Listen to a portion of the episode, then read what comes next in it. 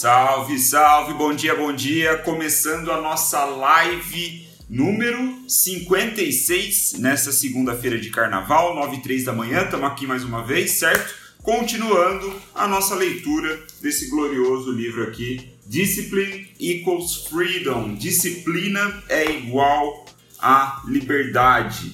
O manual de campo do Joko Willink, Joko Willink que é um ex-militar, né, um ex-Navy SEAL dos Estados Unidos, grupo de elite lá dos militares. Ele é, serviu o exército na guerra do Iraque, cara cheio de ideias aí, de reflexões pertinentes para a gente colocar na nossa prática, certo? Essa é a ideia. Fazia tempo que eu não falava isso, mas para quem é, foi pego de surpresa, caiu de paraquedas nessa live, vamos dizer que um dos motivos de eu estar fazendo isso, um dos motivos de eu estar fazendo isso na segunda-feira de carnaval é que, num exercício de reflexão, eu cheguei à conclusão que quando eu morrer eu quero ser lembrado como um profissional que dominava tanto teoria quanto prática, para um dia, quem sabe, eu ter a sorte, o privilégio de dominar a teoria, eu preciso ler muito. Né? Então, eu leio todos os dias, um capítulo por dia. Esse livro aqui, Disciplina Equals Freedom, é o livro do momento, nossa quarta temporada aqui de lives diárias. Então eu venho, leio, trago as minhas reflexões, meus estudos, para que possa fazer sentido para a prática de vocês, possa fazer sentido para a minha prática também, certo? Então é isso.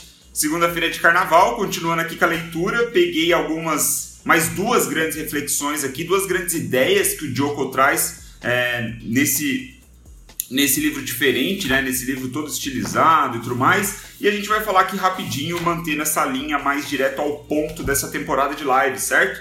Então, bom dia aí para quem entrou, o Tinho, o Eric, Maria Gabi, Fernando, Heron. Vamos que vamos. Vamos que vamos, que hoje tem bastante coisa pra gente fazer.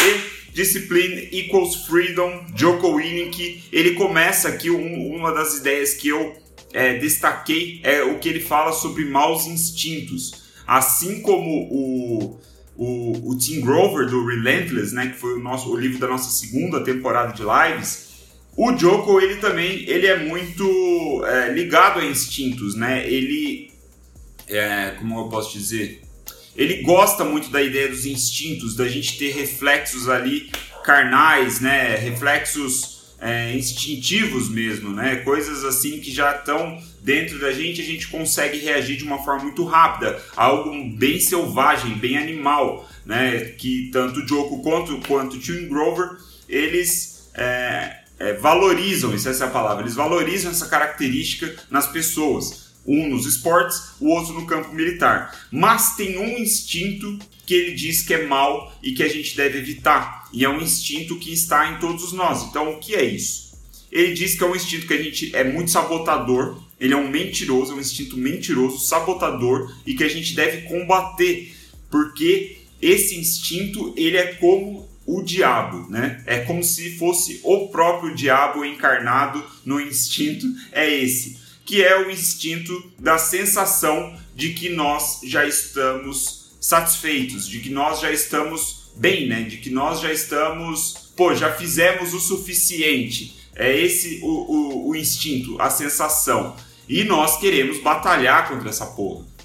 E para mim foi uma grata surpresa ver isso. Quem está acompanhando há mais tempo talvez já consiga linkar uma coisa na outra, porque mais de uma vez eu já compartilhei aqui, já confessei que essa é uma das minhas maiores fraquezas, né? A ideia da pequena vitória. Eu tenho um problema que eu percebi agora nos últimos, talvez aí no último ano, de uma maneira mais aflorada, é um dos meus grandes problemas que eu tenho que lidar.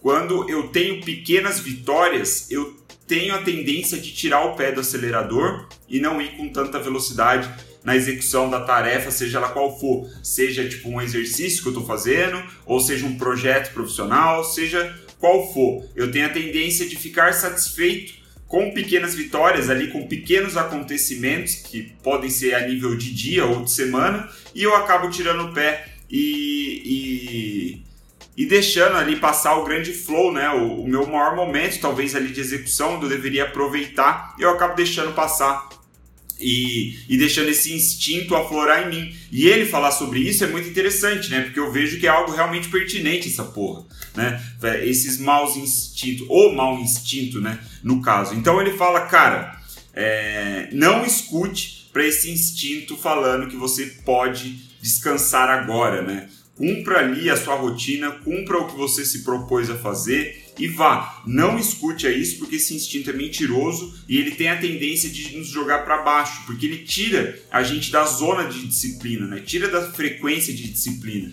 Então ele diz que é um mecanismo de defesa do nosso ego, né?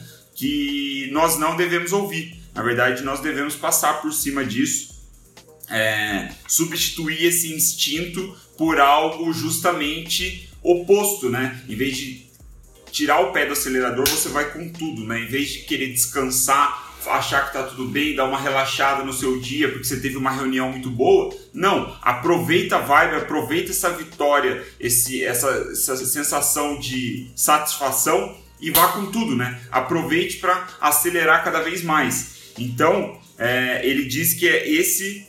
Se você coloca você muda esse seu instinto de uma forma fundamental aí, né? É uma torna isso uma reação fundamental de quando você sentir é, essa vontade de parar, na verdade você vai com mais força, você tá num bom caminho para a disciplina, né? E aí a gente vem para a segunda grande ideia aqui que eu separei, que é uma expressão que chama not feeling it, né? Que é mais ou menos assim, tipo, é, a, a, minha forma de traduzir isso é você não tá sentindo que deveria fazer o que você tem que fazer, sabe? Você não tá muito na vibe de fazer alguma coisa. E ele coloca, é, são duas ideias que estão uma do lado da outra, então foi até fácil para eu linkar aqui e, e destacar isso para vocês, né? Pra, até na, nas minhas anotações.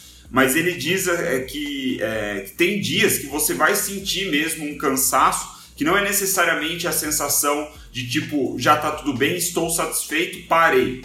Tem dias que, na verdade, a sensação é tipo é de cansaço, né? Não é que você é, está satisfeito e por isso você quer parar e você merece descansar. Não. É uma sensação de que, tipo, puta, meu corpo está cansado, eu não estou conseguindo, conseguindo pensar direito, eu estou realmente exausto porque eu estou numa sequência absurda de execução. E é exatamente o que eu estava sentindo é, até chegar o carnaval. Né? Eu estava agora nesses dias, eu ainda tenho algumas, é, algumas tarefas para completar durante o carnaval, mas é, de, desde sexta então eu tenho vindo num modo muito mais. É, de descansar e não de executar as coisas do meu trabalho, mas eu tô aqui, né, fazendo as lives todos os dias, pelo menos mantendo isso. E aí o que, que ele diz, né?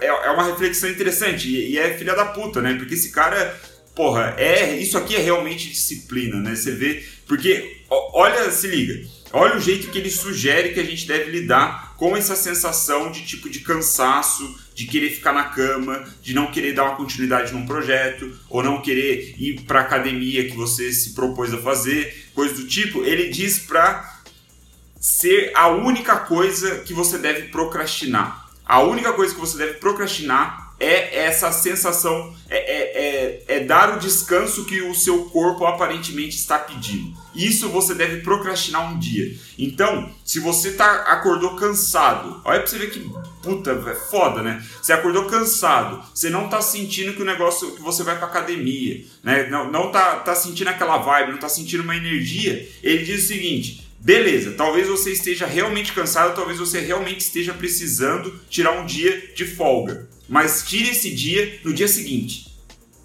Vá hoje, cumpra o que você tem que fazer, e aí ele traz aqui: pode ser academia, pode ser, sei lá, um projeto profissional que você está trabalhando, pode ser um hobby, pode ser qualquer coisa. Qualquer coisa a gente vai ter essa sensação de que, tipo, meu, já deu aqui, hoje não vai rolar. Aí ele diz: segura essa sensação, faz o que você tem que fazer, no dia seguinte você vê se essa sensação se manteve.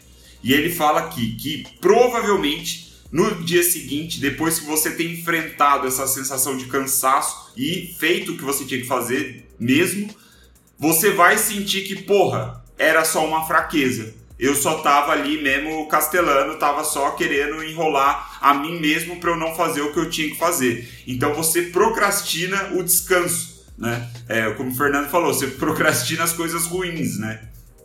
Que o descanso, até ele fala, né? Descanso não é necessariamente algo ruim. A gente precisa disso, né? Tipo, para evitar até os burnouts aí que tem ficado cada vez mais populares.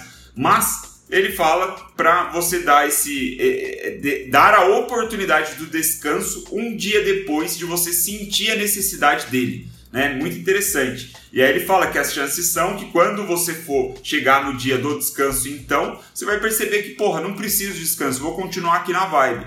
Porque você entrou ali, você enfrentou é, a sua fraqueza, você é, superou essa fraqueza, né? Então saiu da sua zona de conforto no momento que você sentia que precisava descansar.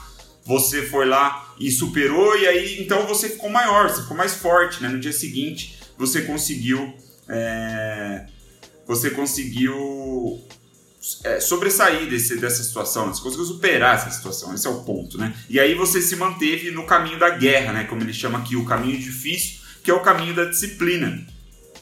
Beleza? Então essas foram as duas grandes ideias, duas reflexões aí, talvez é, provocadoras para o carnaval, né? Para quando muitos de nós estamos descansando, outros saindo para farra, não sei reflexões aí que podem nos ajudar ou não, mas né, só um pequeno parênteses aqui, um asterisco para deixar destacado.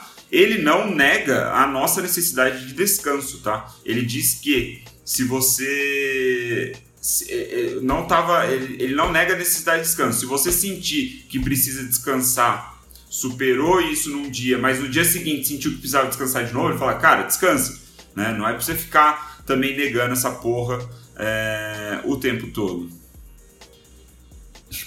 Isso aí, Draito. Excelente.